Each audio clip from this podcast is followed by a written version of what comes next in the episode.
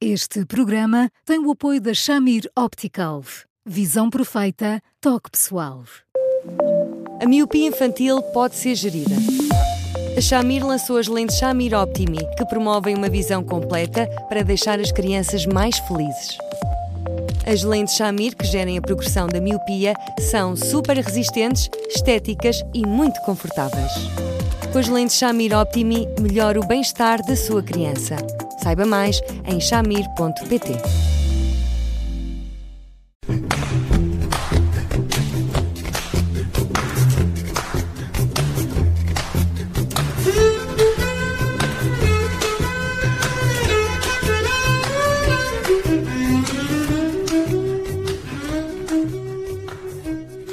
Bem-vindos a mais um Porque Sim Não é a Resposta, o primeiro da semana. Hoje vamos falar um, de um assunto eh, que está sempre na ordem do dia, porque vamos falar de redes sociais e de crianças, e isso está sempre na ordem do dia, mas porque houve uh, um conjunto grande, alargado de pais uh, que decidiram processar a empresa Meta, a dona do Facebook, do Instagram e do WhatsApp, exatamente por danos causados pelo Instagram e pelo Facebook em crianças. Isto porque uh, são considerados viciantes. Um, dizem que a empresa estava ciente dos riscos, que não fez nada. Estamos a falar de 41 Estados norte-americanos que estão envolvidos nesta mega ação judicial coletiva. Um, já no Arkansas e no Utah aprovaram leis que proíbem o acesso de menores de 13 anos às redes sociais. Um, olá, Eduardo. Boa tarde. Olá, Judita. Olá, Bruno. Olá, Eduardo. Um, isto é um, é um, culminar de uma investigação uh, que começou em 2021 sobre estas alegações de que a Meta contribui para problemas de saúde mental entre as crianças e, e jovens. Um, já, já, vamos falar deste, deste movimento de, de judicial, mas antes, antes de mais, isto é, é, é, fácil de perceber que a saúde mental dos jovens e das crianças é afetada pelas redes sociais, pelo consumo de redes sociais. É, é, é sem dúvida absolutamente nenhuma. Eh, é evidente que nós podemos sempre argumentar, e com razão, que hum, que as crianças e os jovens têm pais que deviam, de certa forma, uh, ser capazes de supervisar aquilo que eles estão a fazer, mas também é verdade que uh, isso não depende só dos pais, as crianças são engenhosas, e então os adolescentes mais ainda, uh, o suficiente para se esgueirarem. Eu conheço várias crianças, vários adolescentes, que, que, cujos videojogos estão numa pastinha do seu computador que diz problemas de, problemas de matemática, o que tecnicamente até nem é assim tão longe da verdade.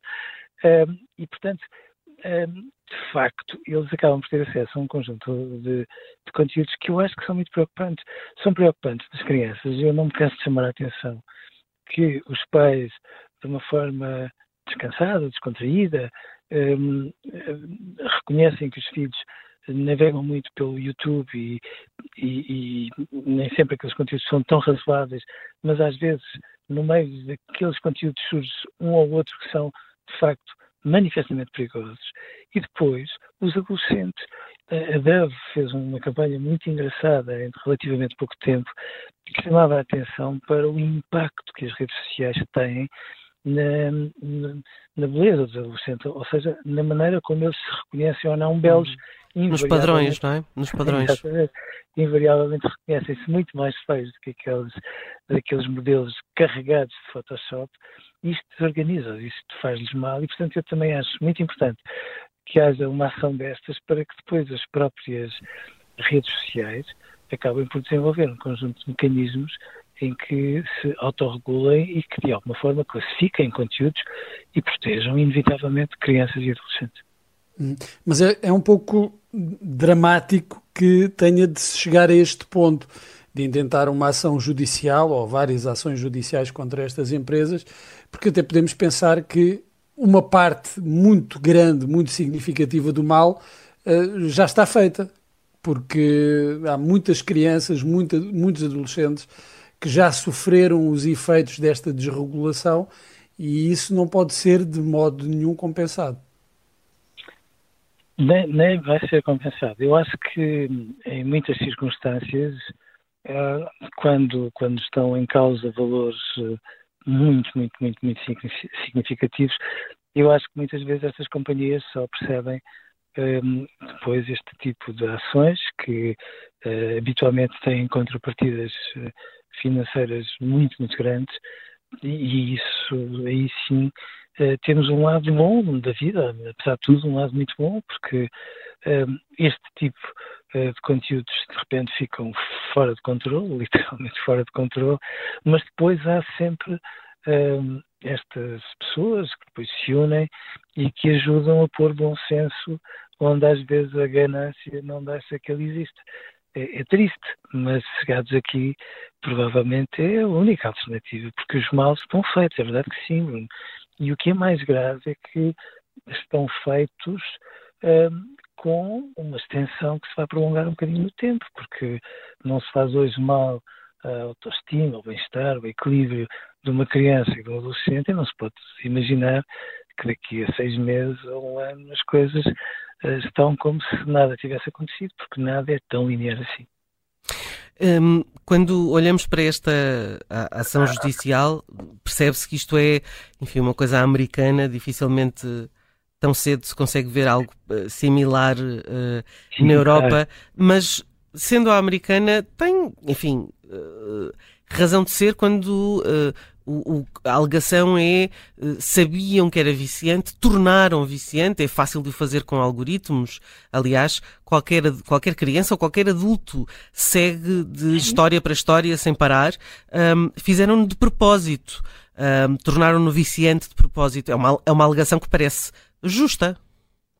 Não, não, é absolutamente sensata, Judito.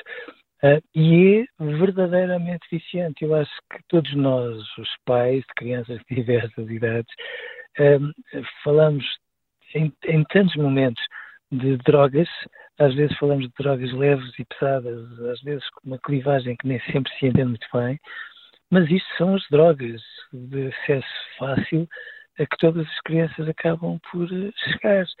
E, e, e de facto estes algoritmos são inacreditáveis. O, o apelo do produto é fantástico.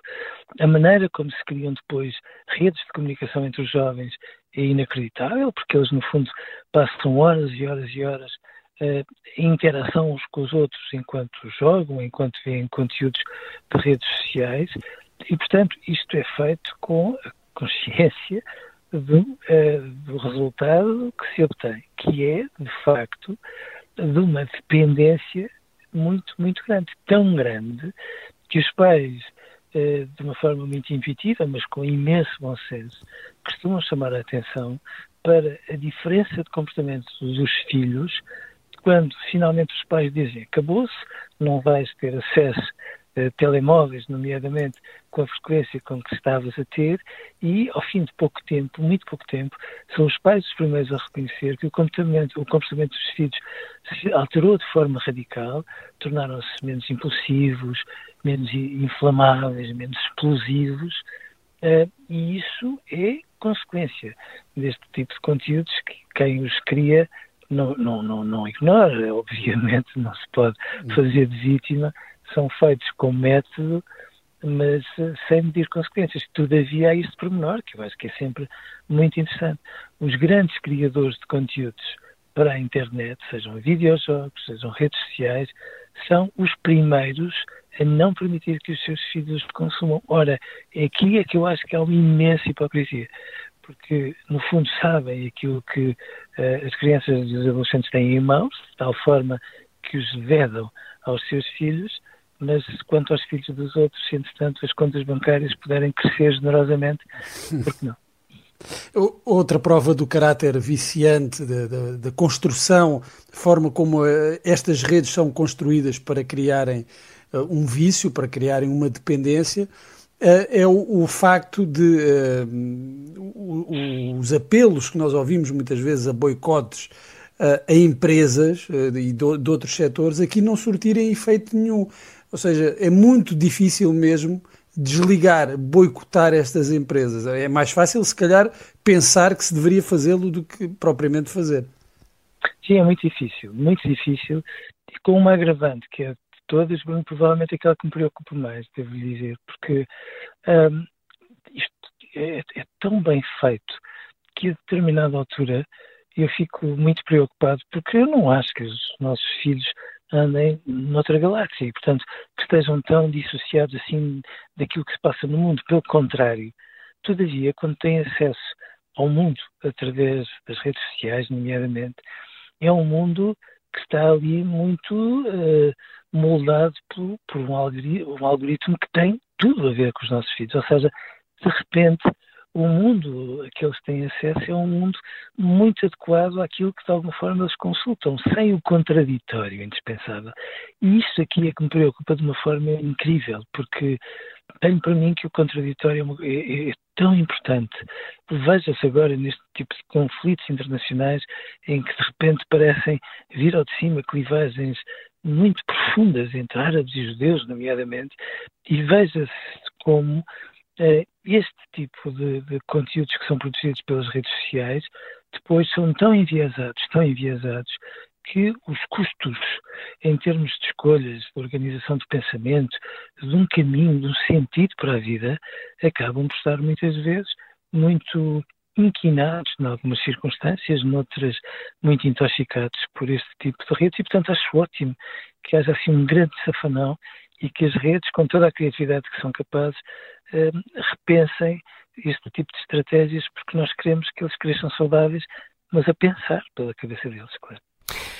Ficamos por aqui. Uh, uh, amanhã voltamos com mais um programa.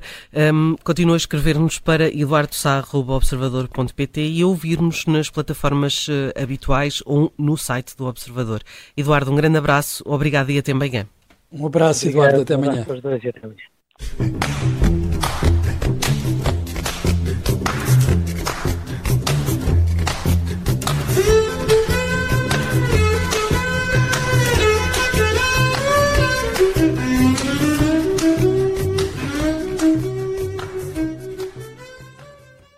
Este programa tem o apoio da Shamir Optical. Visão perfeita, toque pessoal.